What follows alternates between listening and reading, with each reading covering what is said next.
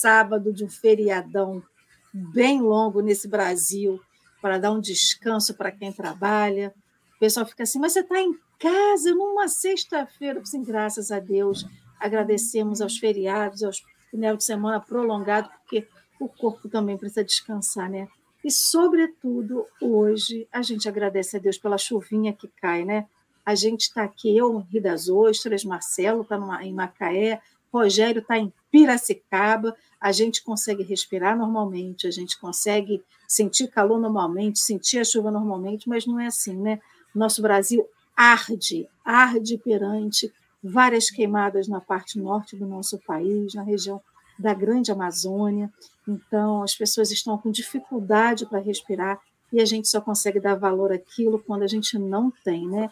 Então, que a chuva que cai aqui em Rio das Ostras, que cai em Macaé, que cai aí em alguns lugares do país, possa ser levado também para a região norte do nosso país, apagando esse fogo que queima a terra, que destrói o oxigênio, levando a fertilidade, levando água para os rios, porque até atendimento médico está sendo impossibilitado, porque não tem mais água no rio.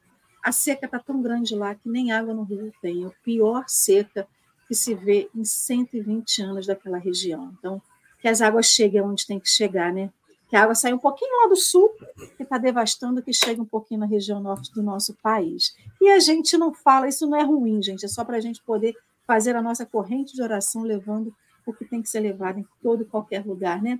E a gente agradece esse povo que ora, mesmo sem a gente pedir, que já está aqui, ó, porque cada um que vem aqui e deixa o seu desejo, de uma, uma semana abençoada, de um dia de paz, isso também já é uma grande prece, não é isso, Dalvinha? Maria das Graças também se juntou junto com a Rejane nessa grande oração, que é esse bom dia do Café com o Evangelho. A gente agradece a Vera Generoso, a Eliane Maria, a Gildinha, que também já está aqui, a Auriceia e a todos vocês que já chegaram com a sua parcela de amor, de bondade, de carinho e de afeto para com todos. E a gente vai dar uma pausa aqui nos comentários para a gente poder fazer a nossa audiodescrição. Então, nós estamos numa tela retangular de YouTube. Essa tela retangular é grande, ela possui o seu fundo de tela à esquerda com parede de tijolinhos rosas e abaixo, no canto inferior à esquerda, nós temos grãos de café. E a parte direita da tela são tijolinhos majoritariamente branco e no canto superior à esquerda, nós temos uma tarja rosa, escrita Café com Evangelho em letras escuras. E no canto inferior à direita, nós temos nosso Jesus. Jesus aparece da cabeça para cima, Jesus é um homem de pele morena, de cabelos, cabelos, barbas e bigodes escuros, seu cabelo está na altura do ombro, Jesus usa uma camisa branca, aparece só a golinha, e a frente de Jesus numa, numa escala um pouco maior, né, ele está de pano de fundo, aparece uma xícara de café com uma espuma em formato de coração. Essa tela de YouTube maior, ela é dividida em três retângulos menores. Eu, Alessandra, estou no retângulo superior à esquerda.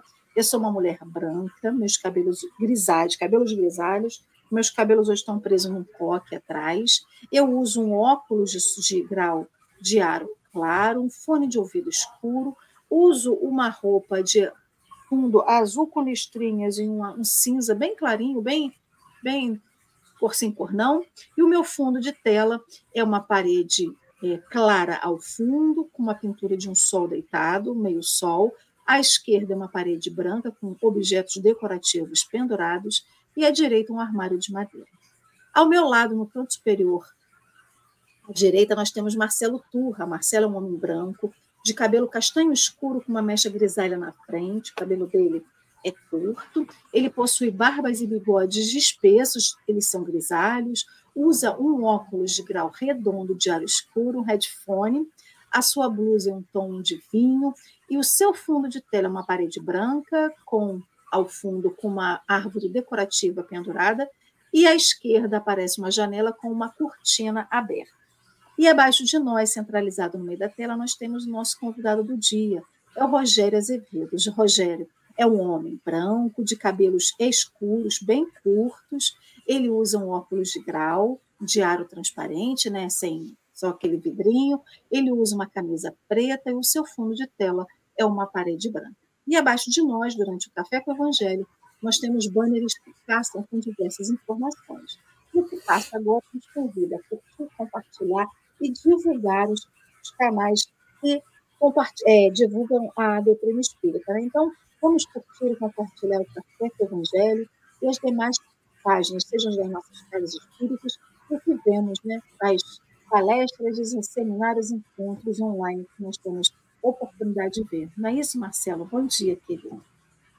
Bom dia, bom dia. Alegria enorme nós estamos aqui com os nossos amigos, junto com o Rogério outra vez. Rogério, bem-vindo. Estamos felizes que você, no sábado de madrugada, se acha aqui para conversarmos um pouco sobre os Atos dos Apóstolos, sobre os discípulos que saíram ao enfrentamento da obra do bem. Bem-vindo, Rogério. Obrigado, Marcelo, Alê. Sempre é uma felicidade, né? Mais uma vez estarmos aqui. O problema nosso sempre é o tempo, né? Porque quando a gente se encontra, a gente percebe que já ganhou quase mais um ano de vida.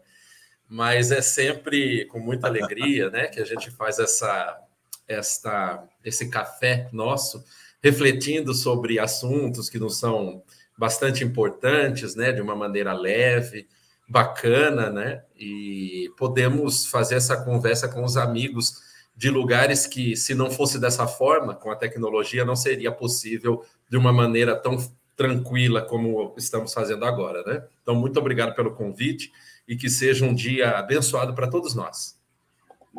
E assim vai ser. Quase que outra prece que a gente faz, né? E aí a gente percebe que a gente faz prece sem perceber. E quando a gente é convidado a fazer prece, a gente fica com vergonha, não é isso? Ai, a gente é complicado, né? O ser humano com ser humanices, né? Mas vamos embora, meu povo. Hoje a gente começa um novo capítulo no estudo do livro de Paulo Estevão, né, que se refere a Atos dos Apóstolos. Então, nós vamos estudar hoje o capítulo 6, entramos no capítulo 6, que fala sobre o julgamento de Estevão. E lá, hoje, nós todo esse capítulo que a gente vai estudar, ele se refere a Atos dos Apóstolos, do capítulo 6 versículos 12 ao 15, e do, do capítulo 7, versículo 1. Então, todo esse, essa, esse arcabouço que a gente vai ter nesses dias aí para frente, com o capítulo 6, vão ser sobre esse estudo de Atos dos Apóstolos. E o texto de hoje, a gente daqui a pouquinho vai colocar na tela, eu já coloquei aqui no chat o link do, do o link do texto. O link está certo, tá, povo? Mas a referência que eu do a referência de, do capítulo ela está errada, mas aí no chat está direitinho, no banner, quer dizer. Então, é capítulo 6, versículo 12 a 15, capítulo 7, versículo 1. Mas o link que a gente colocou aqui está certinho, vai te remeter ao livro lá na Bíblia do Caminho, lá no Testamento Xaveriano.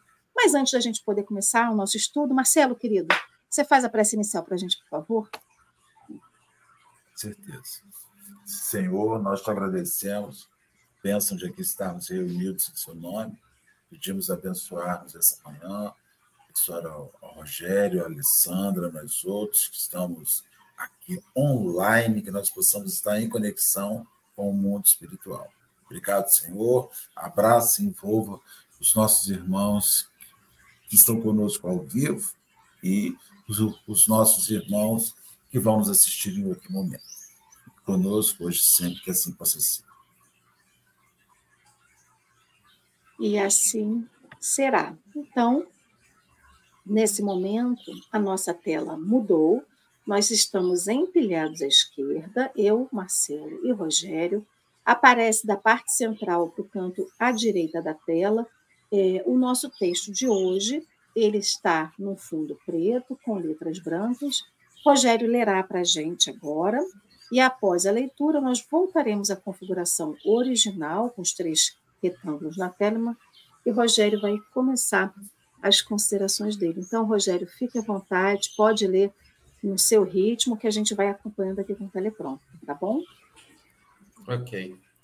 Estevão comparecia como um homem chamado a defender-se das acusações a ele imputadas, não como um prisioneiro comum, obrigado a acertar as contas com a justiça Examinando, pois, a situação, rogou com insistência aos apóstolos galileus não o acompanhassem, considerando não só a necessidade de permanecerem junto dos sofredores, como também a possível ocorrência de sérios atritos.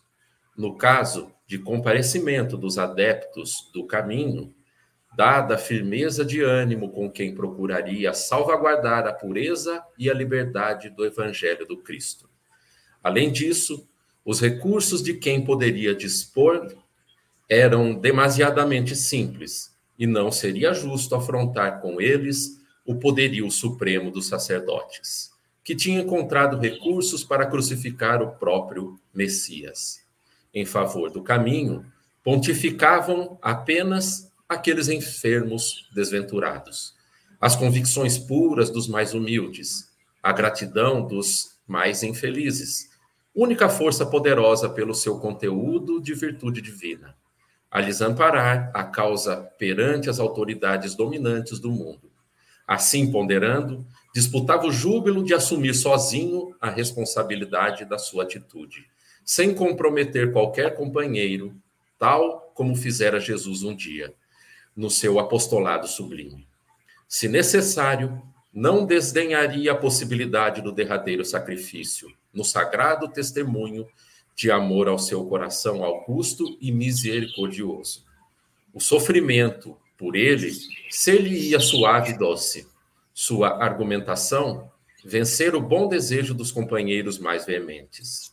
Assim, sem amparo de qualquer amigo, compareceu ao sinédrio tomado de forte impressão ao lhe observar a grandeza e suntuosidade.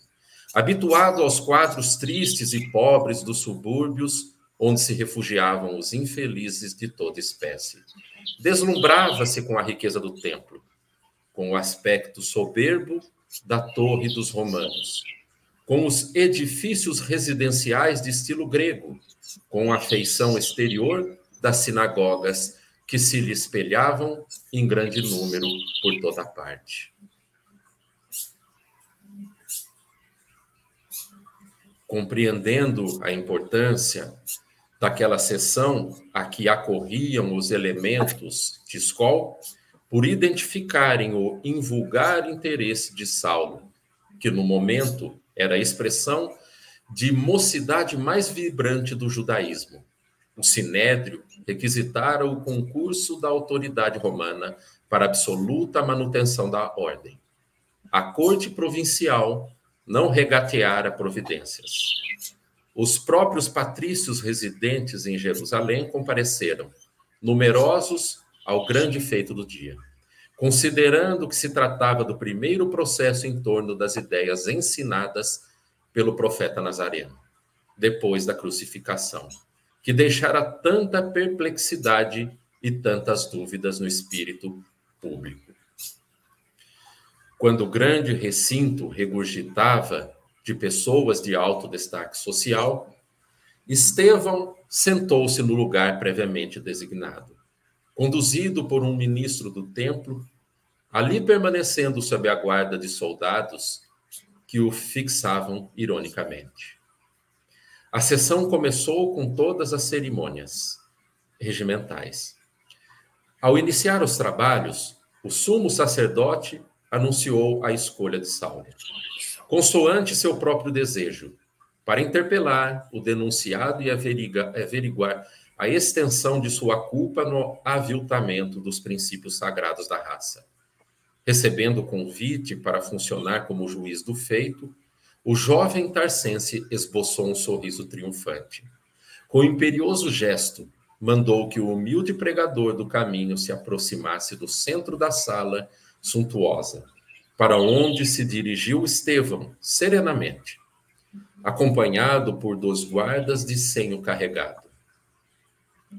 O moço de Corinto fixou o quadro que o rodeava, considerando o contraste de uma e outra assembleia, recordando a última reunião da sua igreja pobre, onde fora compelido a conhecer tão caprichoso antagonista. Não seriam aquelas as ovelhas perdidas da casa de Israel, a que aludia Jesus nos seus vigorosos ensinamentos, ainda que o judaísmo não houvesse aceitado a missão do evangelho, como conciliava ele as observações sagradas dos profetas e sua elevada exemplificação de virtude, com a avareza e o desregramento? O próprio Moisés fora escravo e, por dedicação ao seu povo, sofrer inúmeras dificuldades em todos os dias da existência, consagrada ao Todo-Poderoso. Job padecera miséria sem nome e dera testemunha de fé nos sofrimentos mais acerbos. Jeremias chorara, incompreendido. Amós experimentara o fel da ingratidão. Como poderiam os israelitas harmonizar o egoísmo com a sabedoria amorosa dos salmos de Davi? Estranhável que, tão zelosos da lei, se entregassem ao modo absoluto aos interesses mesquinhos. Quando Jerusalém estava cheia de famílias, irmãs pela raça, e em completo abandono. Como cooperante de uma comunidade modesta, conhecia de perto as necessidades e sofrimentos do povo. Com essas lições, sentia que o mestre, com essas ilações, sentia que o mestre de Nazaré se elevava muito mais agora aos seus olhos, distribuindo entre os aflitos as esperanças mais puras e as mais consoladoras verdades espirituais.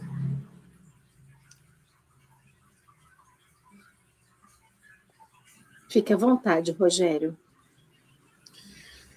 Talvez, Ale, é, o romance Paulo Estevão, que foi psicografado por Chico através da, de Emmanuel, né? Ele seja a obra mais bonita contida na literatura espírita, romanceada histórica.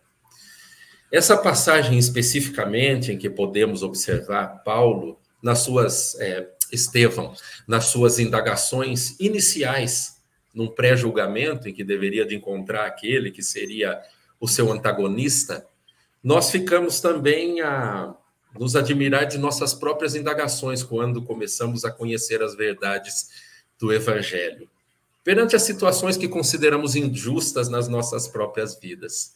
Quando nos questionamos sobre as situações em que nos encontramos e acabamos de perceber o porquê acontece tal coisa conosco. E todos nós que vivemos neste mundo, conhecido como mundo de provas e de expiações, vez ou outras podemos experimentar a semelhança de Estevão, que para nós é um caminho a ser emulado e seguido, observamos que, ao mesmo tempo, essas dificuldades que se nos chegam, principalmente aquelas que consideramos injustas, por não conhecer o quadro completo da nossa própria vida, passamos a nos perguntar, principalmente no momento de aperto do nosso coração, por que conosco? Quando, na verdade, na vida, se entendemos o porquê das nossas próprias necessidades evolutivas e de aprendizado, a gente passa a observar esse questionamento de um ângulo um pouco diferente. E talvez a dizer, por que não conosco? E entender a injustiça vivenciando ela na pele talvez seja o maior desafio daquele que se pensa ou se elege como cristão.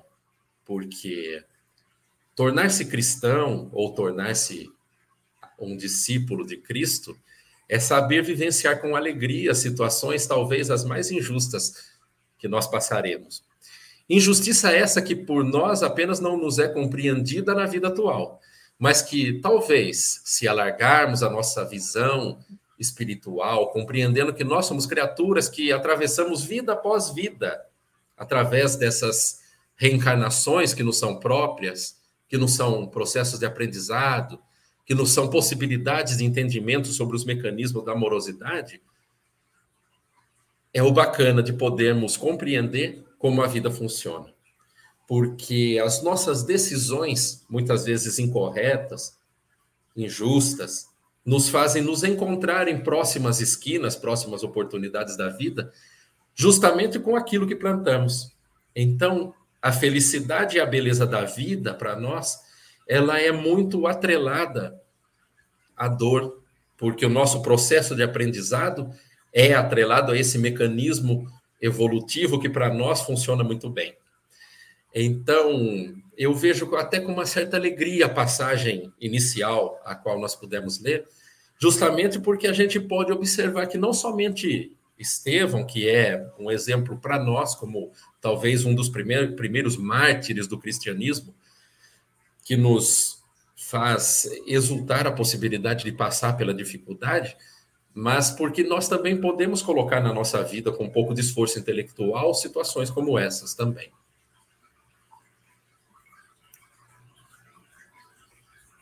Ai, ai, eu estou pensando aqui, Rogério, essa, essa parte inicial né, é uma coisa muito doida, porque, em primeiro lugar, é, ele diz que não precisa ninguém ir. Né? Mas o fato de eu dizer para você que você não precisa ir, não diz a você que você diz assim, sim, eu preciso estar com você nessa hora. Então, eu acho muito interessante que ele começa puxando para si a responsabilidade por aquele ato de injustiça que ele vivia. E diz para os outros: não, olha, isso aí é meu. Mas isso ressalta ainda a natureza humana que fica esperando um Marte para puxar para si a sua a dor do, do grupo. Entendeu? Acredito que é por isso que é tão complexo o estabelecimento do bem porque nós vamos lançando, permitindo que mártires assumam, enquanto o coletivo se omite. É uma coisa muito complicada ainda. Então, ainda que fosse ele o objeto de, da sanha, daquele ódio de Saulo, ele não era individual, ele compunha um grupo. Talvez ele fosse a importante voz do grupo mas ele estava num grupo.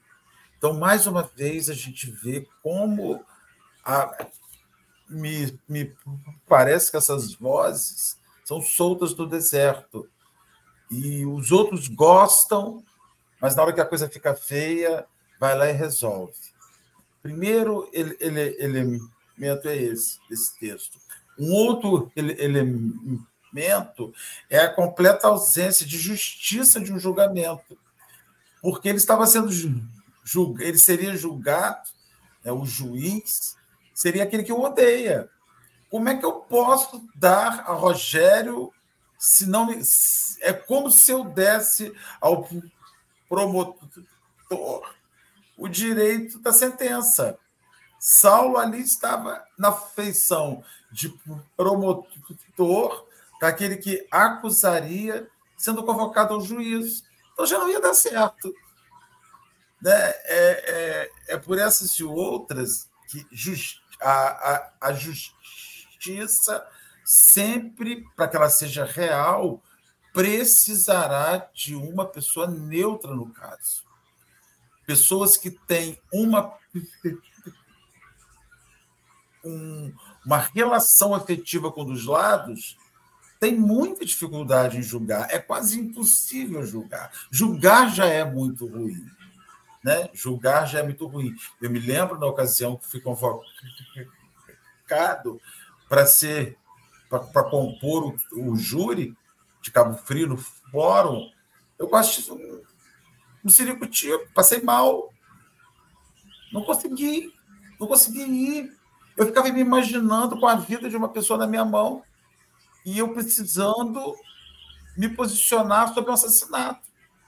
E eu confesso a você que eu fui omisso, fui covarde, fui o que você quiser me chamar. Mas eu fui, porque eu não consegui. Eu não consegui, eu não consegui. Era uma coisa que eu falava, gente, como é que eu vou escolher? Fui omisso, fui covarde, que provavelmente ocupou meu lugar, talvez, uma pessoa que estivesse ali com mais facilidade de escolher um lado. Então a gente percebe essa parte inicial, o julgamento de um justo que já entra condenado, porque quem assumirá o julgamento, não só na qualidade de juiz, já, o, já é o acusador. E, e, e esse homem, tranquilamente, está ali recordando seu mestre, passou por uma situação bastante análoga e mais ainda, indefensável, porque ele ali, é o que ele diz, a única defesa que nós possuímos são os resultados do que fizemos aos miseráveis. Mas aí vem a pergunta, Rogério: será que o que a gente faz aos, aos miseráveis, para os orgulhosos, para os poderosos, é defesa? Te assinala como um, um, uma defesa? Então, assim, é, é um julgamento que ele já vai derrotado pelo Sinédrio. Você vê o quando Emmanuel fala, e Saulo sente-se quando ele é convocado ao juiz, a ser o juiz, né? Agora eu vou mostrar a ele que no meu lugar ele vai abaixar a bola, né? Então assim, a gente, a gente vê a covardia, são vários pontos nesse julgamento. A covardia, a opressão, o, o não olhar para o benefício real, eles estavam olhando para um suposto malefício que o judaísmo estaria sofrendo. Mas não se olhava para os benefícios reais que o caminho fazia, que a casa do caminho fazia, e que aqueles homens que estavam ali, no caso particular, Estevão, realizava. Isso é a natureza humana, Rogério. As pessoas jamais estarão preocupadas e a, com o bem que você faz ao coletivo. As pessoas estão preocupadas com o mal que você possa lhes imputar individualmente. Nós vivemos numa sociedade egoísta e o julgamento de Estevão, eu acredito que seja um dos atos de, maior, de grande egoísmo da humanidade, aquele pessoal. É, não nos importa o que ele faça de bom aos, aos abandonados, desafortunados. Nos importa o risco que ele nos coloca. Muito doido, Rogério. E o ri... Posso só pegar esse gancho rapidinho, Rogério? E o risco não era nem o risco de fazer mal a eles.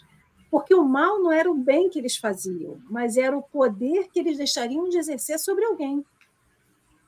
Então, na verdade, o que a Casa do Caminho fazia era, além de acolher, de dar o mantimento, de dar remédio para o corpo físico, eles davam alimento para o espírito, davam acolhimento para o espírito, para a parte espiritual, e, consequentemente, ele empoderava aquelas pessoas que não aceitavam mais as, é, as situações vexatórias que o próprio judaísmo praticava naquelas pessoas. Na verdade, não era o judaísmo, né? Era o judaísmo que alguém exercia sobre eles.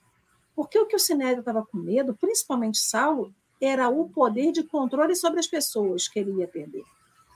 Que era isso que a Casa do Caminho fazia. Ele quebrava esse elo de poder do sinédrio, de quem tinha aquele, o poder na época, sobre aquelas pessoas. E dava a essas pessoas o direito de ir e vir, dava o direito das pessoas pensarem, dava o direito das pessoas reagirem. E aí a gente vê assim, mas está muito diferente hoje em dia? A gente não tem o judaísmo como uma. É, o judaísmo sendo exercício com pessoas próximo de nós, dizendo o que a gente tem que fazer ou não. Mas a gente vê religiões fazendo isso até hoje. A gente vê pessoas até hoje sendo subjugadas, não tendo direitos, só tendo deveres perante o que eles querem que as pessoas façam. A gente não tem só religiões, a gente tem pessoas é, dominando outras pessoas é, mentalmente através de assédio, uhum. através de relações tóxicas. Então a gente vê a reverberação disso no nosso dia a dia. Mas o mais importante, Marcelo, você levantou algumas coisas aí, uma coisa que ficou muito impressionante para mim aqui no texto foi justamente Estevão perceber que ele estava num lugar altamente luxuoso, então já começa que eles queriam mostrar o poder que eles tinham pelo luxo, o luxo que as pessoas estavam vestidas, o luxo do templo, o luxo do lugar, enquanto no dia que Estevão estava pregando, ele estava num lugar muito mais humilde. Então tinha esse contraponto. Mas o pior, a pior situação aqui que ele levanta é que eles estavam levantando a bandeira do judaísmo, que tinham várias situações boas, mas eles estavam indo contra o próprio judaísmo, contra as próprias leis, quando eles falavam, né? É, como poderiam os israelitas harmonizar o egoísmo com sabedoria amorosa dos salmos de Davi? Então, eles estavam sendo totalmente incongruentes, o povo do Sinédrio, principalmente Saulo, quando ele levantava uma bandeira de, do judaísmo e ele estava sendo anti, anti, ante a lei que ele professava. Então, ele estava ali num lugar de acusador, porque foi ele que acusou, ele estava num lugar de julgador, de inquisidor, de tudo. Ele queria assumir todos os papéis perante Estevão, a figura de Estevão, pelo ódio que ele sentia. Agora eu te pergunto: como que a gente pode levantar uma bandeira de uma religião que prega? Ele acreditava na lei de Moisés, ele acreditava nesse Messias que viria, mas como que ele poderia transbordar ódio no coração dele? Já que ele era um jovem tão empenhado, e aqui no momento do texto fala sobre isso, né? Ele era uma promessa dentro daquele sinédrio, ele era um jovem com potencial, mas como que ele poderia estar dentro do sinédrio exercendo uma religião, falando, sendo estudioso de uma religião, quando ele se deixava, deixava dominar pelo ódio, pela raiva.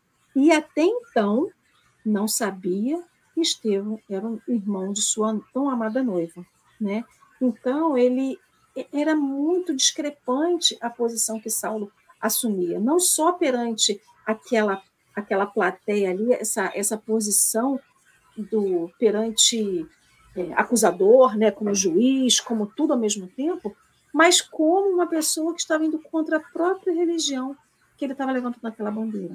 Então isso fica muito chocante para mim, né? Porque Estevão, acompanhando o outro raciocínio de Marcelo, quando ele diz assim, não vão comigo, a gente consegue se colocar no lugar dele, do tipo assim, se eu levar o pessoal, vai ser igualzinho quando aqueles aqueles cristãos entraram dentro do, entraram dentro do, do, do, do circo dos horrores, né? Quando entraram dentro da. Como aquele negócio de gente fechado lá? Estádio não, enfim. Lugar fechado que o pessoal entrou, gente. Olha, eu esquecendo a palavra. Não é estádio, mas é o, o círculo romano lá, vamos esquecer o nome daquele lugar. Mas quando aquelas pessoas entraram ali, eles estavam indo para a morte. E o medo de Estevão, fico me botando no lugar dele, era que essas pessoas também fossem para a morte se o acompanhasse dentro daquele lugar. Da mesma forma que muitas das vezes a gente fala assim: olha, Rogério, Marcelo, não vai me acompanhando, não. Eu, na verdade, falo que eu não quero que vocês vão me acompanhando, mas eu quero que vocês tenham a atitude de ir. A gente cria expectativa no, no outro quando a gente diz uma coisa e quer que o outro leia a nossa mente. Para mim, Estevão, naquele momento, ele foi muito, muito assertivo quando ele diz assim: eu prefiro ir sozinho, porque se der ruim total, só estou eu. Eu, Coliseu, muito obrigada, Ana, Maria, Ana Lúcia, muito obrigada. Então, quando o Estevão faz isso, ele quer salvaguardar as pessoas. Lógico que ele assume uma posição de Marte, mas também de cuidado para aquelas pessoas. Mas também a, a fala de Marcelo me traz esse sentido da omissão, porque deixou ele sozinho. Em momento ninguém estava na retaguarda dele. É muito complicado, né? Muito complexo, mas eu acho que essa essa promessa que Deus traz para a gente, que Jesus traz para a gente, eu fico pensando, quando a gente escolheu seguir Jesus, sendo religioso ou não, porque a gente não precisa seguir Jesus estando dentro de uma religião, né? seguindo seus princípios que ele deixa para nós, a gente pergunta para quê? A gente pergunta por quê? Porque Estevão, quando se entrega a essa conversão, ele não pergunta por quê nem para quê. Ele não pergunta. Ele vai. E a gente fica assim: por que, que eu me entrego a Jesus? Por que, que eu me tornei espírita? Por que, que eu me tornei cristã? Para que, que eu me tornei cristã? A gente se pergunta muito por quê para quê. A gente não embarca porque a gente acredita. A gente quer ter uma justificativa para permanecer. Né? A gente pode até não perguntar para entrar, mas a gente sempre pergunta para permanecer. O porquê que eu estou nesta casa? Por que, que eu estou nessa religião? Por que, que eu estou nessa tarefa? Por que, que ela vai trazer de bom para mim? Porque o porquê e para quê, ela gera consequentemente um objetivo. Quando o objetivo maior de todos nós é essa conversão a Jesus, como se fosse natural respirar. A gente está respirando e está falando ao mesmo tempo. A gente está fazendo várias coisas ao mesmo tempo, vendo, ouvindo, prestando atenção, raciocinando, enfim. Então, a gente ainda não tem na nossa atitude como é normal e natural respirar, fazer o bem. Ser cristão na sua essência, né? Não sei se eu pirei muito aqui, Rogério. Vai aí, me salva. Você estava falando isso aí, Ale, é, e o Marcelo também fazendo seus comentários. Eu aqui viajando sobre o que nós fazemos com as nossas próprias vidas, né? E nós podemos fazer conexões tão bonitas com o que Jesus disse e com o Evangelho que nos levam a, a, a, até observar uma certa lógica naquilo que ele disse, né? Porque ele disse uma certa vez: ninguém vai ao Pai senão por mim, né? E antigamente o significado de ir ao Pai senão por mim era entregar sua vida em martírio, em sacrifício. Aqueles primeiros cristãos iam felizes para a boca do leão, entravam nas arenas e eram um, um, uma carnificina alegre. Eles espiritualmente saíam do seu próprio corpo em êxtase, sem, sem sentir as dores acebas. Só que hoje, nós que fazemos ainda o papel daqueles cristãos, a sua semelhança, não somos obrigados a ir para o circo é, ser, sermos devorados para o leão, mas a nossa, o nosso sacrifício é diário, é de pouquinho em pouquinho. Cada um de nós tem que sofrer diariamente as suas necessidades, as suas carências, a sua doação, as suas incompreensões, seu, a sua perseguição. Cada um de nós, no seu contexto e na sua proporção, também está inserido num contexto de sacrifício à semelhança do cristão. Porque esse é o caminho. Não sem sentido, Jesus teria dito: é mais fácil um, um, uma corda passar no, no, fundo da agulha, né, que é o, o, que ele chama camelo, do que um rico entrar no reino dos céus. Porque a nossa postura real de como nós vivemos é uma postura materialista. Não materialista teórica dos livros de Marx, de, que, que nos levam a, a, a, entender a teoria através do estudo dos livros mas o materialismo das necessidades, porque o que nós queremos é ganhar dinheiro, a gente quer sorver as necessidades do mundo, o que é bom, o que é gostoso. Então, as, o poder em si, e fazendo um, uma contextualização, inclusive com o texto que nós estamos lendo, porque as decisões daqueles que eram os poderosos da época, poderosos esses que determinavam quais eram as leis, e as leis também de mão dadas com a religião da época, o judaísmo. O judaísmo em si não é desvirtuado. Toda religião é bela na sua forma de entendimento, na sua forma de ser. Só que as criaturas que colocam a sua religião a serviço de seus próprios interesses é que, que deturpam a ideia. Não somente para suas próprias vidas, mas para a vida das pessoas também que, que cercam, é, que estão na sociedade. Acontece exatamente a mesma coisa hoje. Nossa visão materialista, se nós pudermos fazer uma, uma, darmos uma olhada, inclusive nas igrejas que nós temos, muitas igrejas atualmente, cuja principal pregação é o ganhar dinheiro, é ter a projeção social, é ter o sucesso financeiro. E nós vemos o, o, o quão complicada é essa ideia, porque então quer dizer que Jesus, que era o considerado o Filho de Deus, veio para a terra nos mostrar como viver, como ser, como sentir o evangelho na prática como sentir o amor, não tinha nada, nenhuma, nenhuma pedra para recostar a cabeça. E nós, que somos um pouquinho piores que Jesus, dadas as nossas diferenças e distâncias espirituais, a gente quer tudo.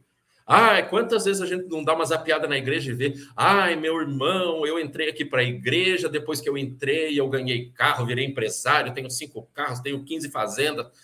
Mas, meu Deus do céu, Nenhuma religião tem o objetivo fundamental de trazer o sucesso financeiro para a criatura. Se tiver para o seu esforço, beleza, não tem problema nenhum. Mas a fundamentação da religião, se a gente pegar a própria palavra em si, é religar. É religar a criatura ao Criador. E a gente já pega uma perna no Espiritismo, né? Onde está escrita a lei de Deus? Na consciência. E à medida que a gente vai se deparando com esse tipo de situação, ganhando um pouco mais de musculatura espiritual, verificando que a vida em si é cheia desse materialismo que é incrustado na criatura, porque todos nós estamos saindo do pântano. A gente está com o pé sujo ainda. Nós fazemos, fizemos muita coisa errada na nossa historiografia como espírita, como é, espiritual. E agora que a gente se depara com situações em que a gente tem que refazer esse caminho, que é através da dor, através do trabalho, através do sofrimento, através das incompreensões, das injustiças, que foi o que aconteceu também nessa passagem, porque nós entramos nessa. E a gente, às vezes, até é bonzinho. Nós somos pessoas boas, a gente é imbuído de boa vontade, de indulgência, de perdão para todo mundo. É assim, eu sei que os amigos de Rio de Janeiro são assim, né? Aqui nós estamos ainda aprendendo. Mas é a nossa vida. E a gente fica, via de regra, muito irritado com essas coisas, por não conhecer a nossa história, né? Então, eu acho que é mais ou menos por aí, Ale. Olha, a minha sorte, Rogério, é que eu sou capixaba, que eu não sou do Rio de Janeiro. Então estamos aprendendo juntos. Estamos, estamos aprendendo. Ô, Rogério, olha o, lá no último parágrafo que você leu, olha o que está escrito, o que, que, o que, que Estevão diz. Estranhável que tão zelosos da lei se entregassem de modo absoluto aos interesses mesquinhos, quando Jerusalém estava cheia de famílias, irmãs pela raça, em completo abandono, como cooperante de uma como cooperante de uma comunidade que é modesta, o caminho, né? conhecia de perto as necessidades e sofrimentos do, do povo. Veja, eles eram religiosos longe da massa. E a gente tem visto tanto isso na religião. É, você se torna religioso. Um, um, nós recebemos aqui uma ocasião, um convidado, e ele fez um comentário, ele usou uma frase que se tornou para mim inesquecível. Né? Levo isso para onde eu vou. Palestra pública, as reuniões dos trabalhadores de Jesus, que é a casa que eu milito. Ele diz o seguinte: tem espírita fazendo da casa espírita um plano de carreira, sabe? Uma, uma carreira. Eu começo botando água no copinho, almejando na carreira ser o, o médium da casa ou dirigente do centro. E o problema é o seguinte: quando eu chego onde eu almejo, nunca mais eu olho para o copinho. Entendeu? Eu esqueço que tem o copinho da água fluidificada. Então, assim, eu, eu percebo, Rogério, que a religião não pode tirar-nos da convivência para o fim que ela existe. Instruir para modificar. O livro dos médios ele tem, lá no, no, no capítulo 29, quando ele fala sobre sociedades espíritas, ele vai dizer que o grande fim de uma instituição é instruir pra, para modificar. Instruir para modificar. Esse é o caminho. Instrução sem modificação não ocorre. E, e, e modificação sem instrução, complicadíssimo. Então, quando a gente, ele fala isso, ele fala, gente, essas pessoas se reúnem e não conseguem olhar para o que está acontecendo lá fora.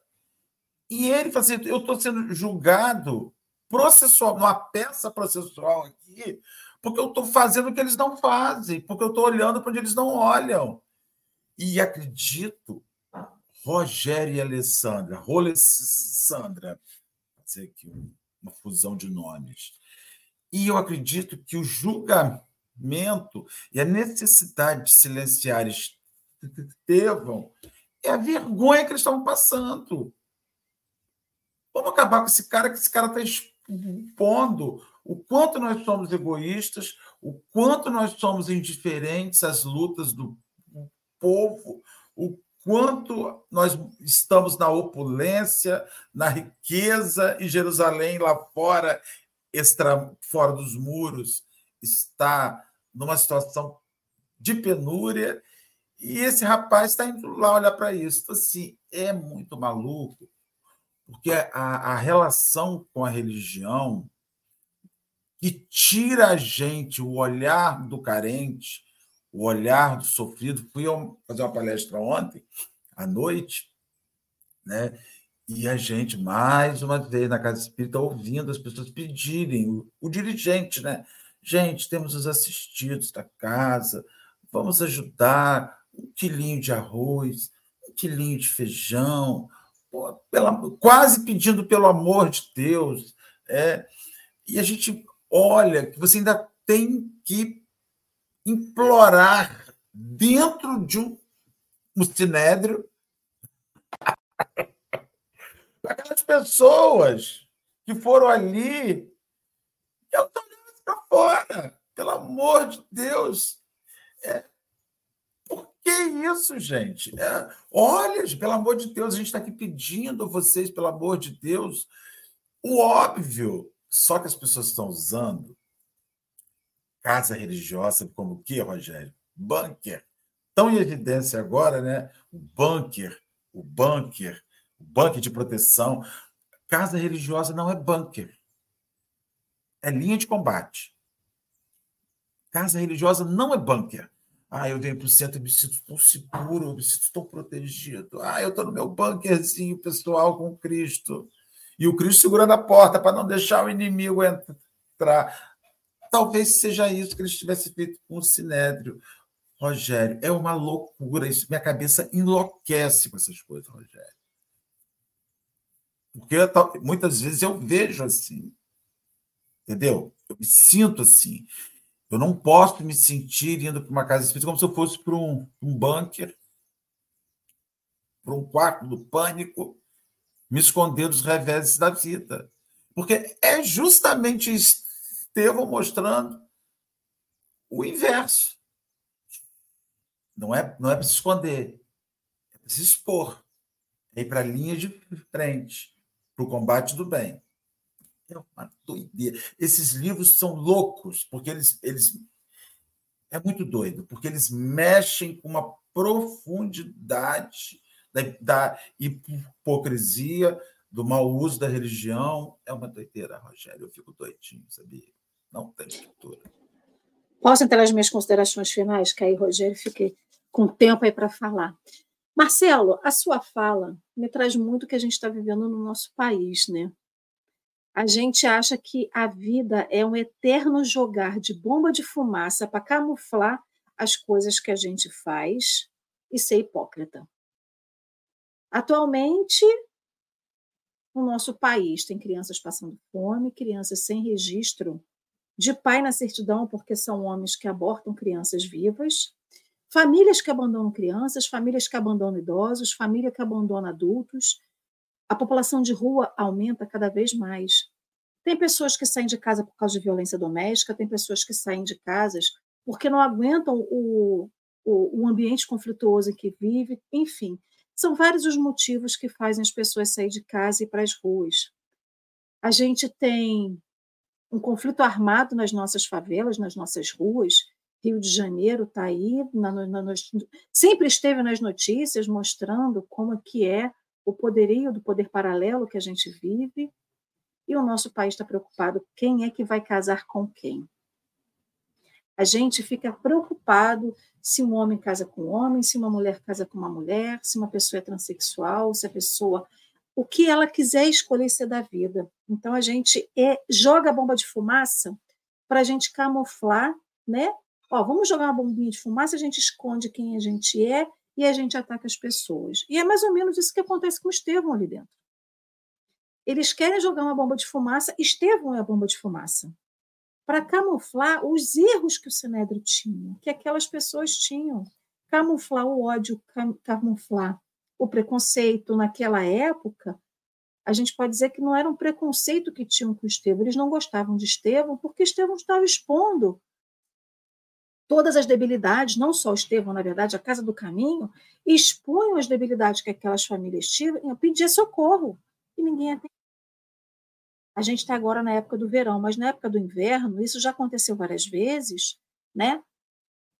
De pessoas em situação de rua morrerem de frio em alguns lugares, porque não tinha um lugar quente para dormir.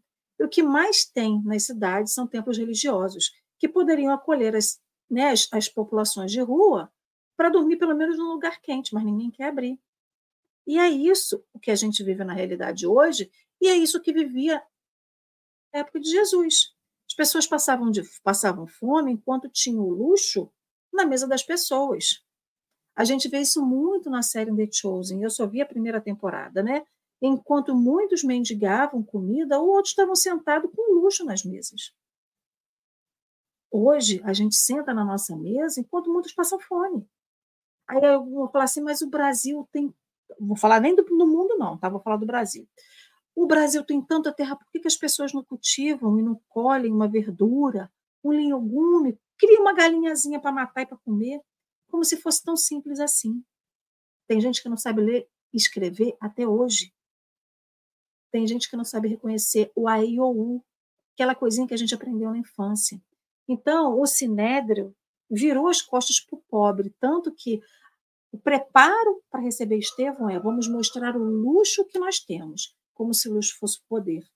Hoje a gente quer mostrar o luxo que a gente tem como se fosse poder, e não é. A gente quer ir na casa espírita que tem a rua asfaltada, porque se ela tiver lama, porque aqui em Rio das Ostras tem lugar que ainda tem lama, tem rua que não é asfaltada até hoje. Então a gente não quer ir na casa espírita que tenha rua sem asfalto, porque senão a gente vai sujar o nosso pé. A gente não vai fazer caridade, não vai fazer nada se for para poder sujar na rua. Se for para poder sujar minha roupa, se eu tiver que suar muito, eu não vou. Então a gente quer escolher muito o lugar que a gente vai, mas a gente não quer onde a gente verdadeiramente precisa ir, que é o que o Sinédrio fazia. O Sinédrio queria ir onde ele queria ir, não onde ele precisava ir. Tanto que ele não ia onde as pessoas precisavam ir, que eles não iam em alguns lugares, eles não atendiam. E aí eles tinham uma linha de frente, que era quem pedia, quem cobrava os impostos, era a linha de frente. Ou seja, era o peão. Numa obra, você está achando que o engenheiro vai pegar na pá e vai trabalhar com, com o pedreiro? Não, porque ele não se rebaixa com o pedreiro. Mas como que eu não posso fazer o que o pedreiro faz e ser um engenheiro? Como que eu posso construir uma casa, saber construir uma casa se eu não pego uma pá e não sei o que eu faço com uma pá, não, sabe a, não sei a proporção que usa de cimento, de areia, de pedra e de água. Ou seja, se eu nunca tiver a base, como que eu posso crescer? Marcelo fala desse plano de carreira na doutrina espírita, né? Ou dentro da casa espírita, dentro da doutrina não, minto, corrijo. Dentro da casa espírita, como que eu posso saber eh, falar de humildade, exercer a humildade, é, se eu não vou lá e não pratico? Como que eu posso falar de caridade se eu não a pratico? E uma vez eu escutei uma pessoa falando assim: você vai escolher esse tema de palestra? Eu falei assim: acho um tema legal. Ela falou assim: mas você não faz isso. Como que você pode falar de uma coisa que você não faz? E é sobre isso. Como que a gente pode falar de alguma coisa que a gente não pratica? Então, Saulo falava de alguma coisa que ele não praticava. Ele queria levantar, ele falava, ele usava as palavras para só falar, né? E o livro ali sagrado dele era um calço para a cama dele, ou era um aparador de porta, mas nunca foi para exercer efetivamente o que estava naquele livro, né? Então, acho que esse, essa, esse início de texto aqui do sexto capítulo me traz muito esse sentido, que a gente usa o livro bíblico, o livro evangélico, só para ser um adorno, né? para ser um objeto decorativo na nossa casa. E aí eu lembro, na minha, na minha infância, minha mãe sempre deixou a Bíblia aberta em cima do, do, do móvel, pegando poeira mas eu não tenho recordação de quantas vezes a gente pegou aquilo para ler em família. Então, será que o nosso evangelho está só pegando poeira ou a gente abre para poder fa falar em família, conversar em família e praticar em família, né? Então, a gente não pode mais ficar deixando livro pegando poeira, né? Ele tem que partir, sair do livro para a nossa ação. E eu falei muito, desculpa. Marcelo, deixa então você com as suas considerações para passar para o Rogério, desculpa. Então, Rogério, fique à vontade aí, desculpa aí pelo tempo. Sabe, amigos, o capítulo, tanto o capítulo que nós tivemos a alegria, a oportunidade de estudar, quanto uma avaliação histórica do que foi a humanidade, quanto a foto atual daquilo que nós estamos vivendo hoje dentro de casa, no nosso país, no nosso mundo. Parece que são tantas coisas fora do lugar que o convite que a gente tem é ser uma pessoa amarga, depressiva, triste, que não vê caminho para a humanidade. Quantos de nós não se questiona a perguntar: será que a humanidade ainda tem jeito? Nós, espíritas, ainda falamos: ah, entramos no mundo de regeneração, saindo do mundo de provas e de expiações. Só que quantos de nós também não é convidado a todos os dias observar o quanto a gente já fez? Porque é importante também que, mesmo com essas coisas fora do lugar, como guerras convencionais que hoje nós vemos todos os dias na televisão, na internet, somos bombardeados com todas essas informações que nos levam a pensar que a humanidade ficou louca. Todos podemos olhar a parte boa também daquilo que nos cerca. Porque a doutrina espírita também tem como seu fundamento principal o otimismo. O otimismo daquele que também carrega sua própria cruz, a semelhança de Cristo, sem pensar que a sua cruz é apenas um anestésico, é assim, tem de ser dessa forma. Mas lutar, cada um de nós, a semelhança do que Marcelo falou, colocar-se na vida para o embate. Os embates e as dores que todos carregaremos entrando na vida e saindo dela, mas para vivermos também o que seria a verdadeira vida se fizermos uma avaliação sincera da vida que nós temos, quão pouco poderíamos dedicar da nossa existência? 70, 80, 90 anos? Nada dentro desse nosso contexto de vida espiritual que todos temos pela frente. Por isso, encaremos com alegria, com fé, com certeza de que, independente das injustiças que nós passaremos, pelas dificuldades, pelas situações que nos colocarão, que o mundo possa estar numa certa direção e nós na contracorrenteza.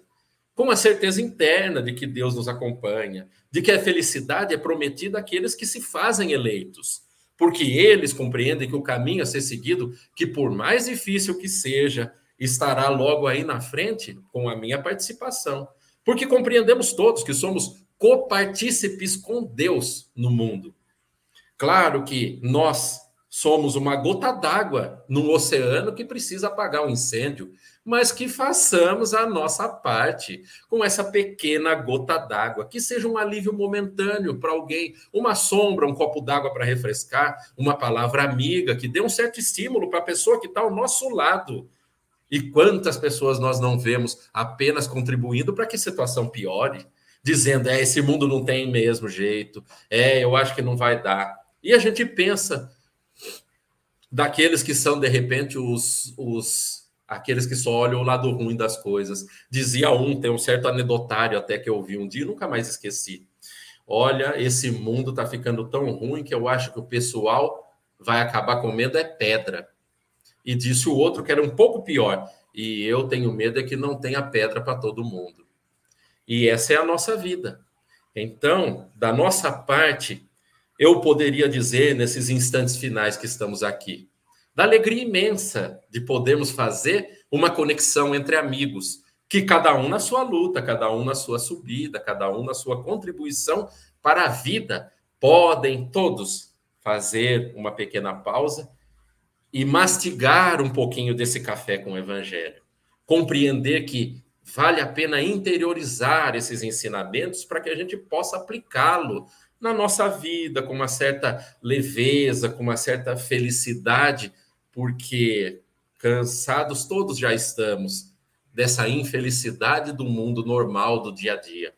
Nós que precisamos comer o pão da vida, com as dificuldades que continuarão iguais no hoje, no amanhã, mas que farão parte dessa nossa leveza interior, da paz íntima, daquele que compreende qual é o seu dever e conversar com gente bacana sempre é um negócio fenomenal, porque esse relógio corre e a gente não consegue alcançar de jeito nenhum. Uma hora batendo um papo, parecendo que estamos falando a um minuto. Então, eu gostaria apenas aos amigos aí que, pelo convite, agradecer, agradecer de coração, porque o momento, pelo menos para mim, foi muito bacana, gostoso, leve e passou muito rápido. Agradecer também aos amigos aí que vieram a nos assistir, nos acompanhar, porque um programa como esse também não teria sentido se não tivesse essas pessoas que estão pensando nas suas casas, nas suas vidas. Então, que todos tenhamos essa fé no futuro. Talvez seja a mensagem mais apropriada. A fé que nos leva uma alegria a encarar os desafios de frente e agradecer a Deus por tudo que nos acontece, até aquilo que poderíamos compreender como um dia difícil. Então eu deixo assim, aquele abraço carinhoso de um amigo do interior de São Paulo. E também rogo a Deus que numa próxima oportunidade a gente possa tomar um cafezinho gostoso como esse do dia de hoje. Muito obrigado. Nós que agradecemos a você, agradeço a você, a Marcela, a cada um de vocês que estiveram com a gente hoje. Mesmo no final de semana prolongado, o pessoal está aqui, ó, firme e forte. A gente estudar Jesus, falar de Jesus, não é uma falácia, né? É a gente tentar colocar para dentro da gente aquilo que a gente precisa. É se alimentar espiritualmente, né? A gente está sedento, a gente está com fome, a gente está com sede, a gente precisa respirar isso, para isso passar para dentro da gente, que isso nutra o nosso corpo físico, né? Nossa, nosso espírito. Então, é realmente gratificante estar aqui com você, com o Marcelo, com todo mundo que está no chat. Quem está em casa, que vai nos ver, nos ouvir depois, uma gratidão imensa. Então, eu deixo para você, Rogério, para a nossa prece final, para a gente poder encerrar nosso cafezinho de hoje. Ah, e é com muita alegria que podemos agradecer a Deus por mais um dia. Mais um dia difícil, mais um dia de oportunidades, mas mais um dia de trabalho. Trabalho no bem, na medida do nosso entendimento e esperando de nós, Deus, quem sabe, ajudar alguém. Que possamos todos ter uma, um final de semana muito bacana, cheio de alegria, cheio de bênçãos. E quem sabe na próxima oportunidade, ou quem sabe um dia, estaremos juntos aqui para refletir, pensar e talvez, quem sabe, até escolher, depois de muita reflexão, mudar. Que Jesus nos abençoe e numa próxima oportunidade estamos aí novamente. Obrigado. Sim, será, meu povo querido e amado. Um ótimo sábado para vocês. Divirtam-se, curtam a família, curtam a vida, aproveitem o tempo que a gente tem aqui na Terra. Mas voltem amanhã, tá, gente? Porque é domingo e a gente tem café com o Evangelho. Sete da manhã a gente está aqui, com a graça de Deus. Um beijo grande no coração de cada um. Fiquem com Deus.